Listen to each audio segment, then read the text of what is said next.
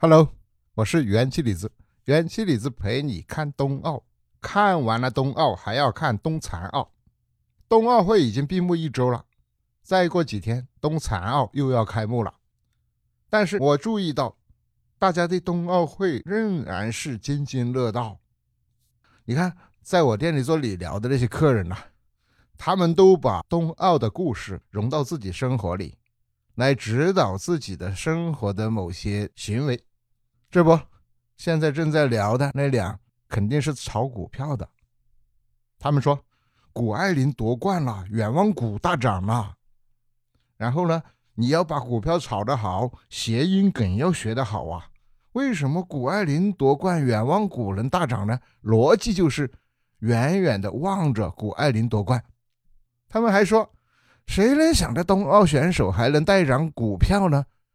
这是强行关联吧？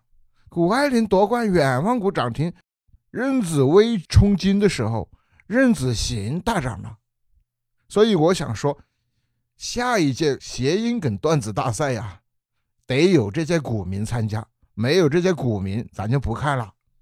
现在炒股好难啊！以前是奥巴马上任，奥克马涨停；现在是谷爱凌夺冠，远望股涨停。还有人说了，谷爱凌夺冠啦。那个古井贡应该是绝对涨停的，因为古井贡的主打款叫古二零，有意思。你看，谷爱凌确实是个很完美的一个选手。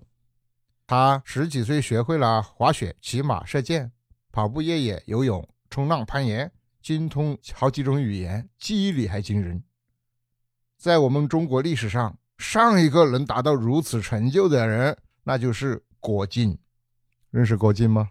还黄蓉呢。其实我发现，我跟谷爱凌有一个共同的特点，在不是自己擅长的领域，也能表现得十分出色。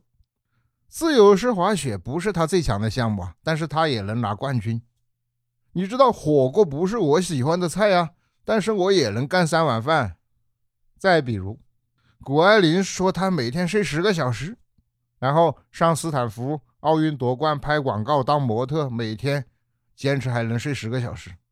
这里头我也找到了一个共同点：我十八岁的时候啊，也能每天睡十个小时，只是那时候条件不允许，天天老是催着早起早自习，晚睡还一大堆作业，不得不晚睡。所以，我们总能跟优秀的人对比，去找出一些共同点，找出自己优秀的潜质，也不错哦。自己乐一乐，偷偷乐吧。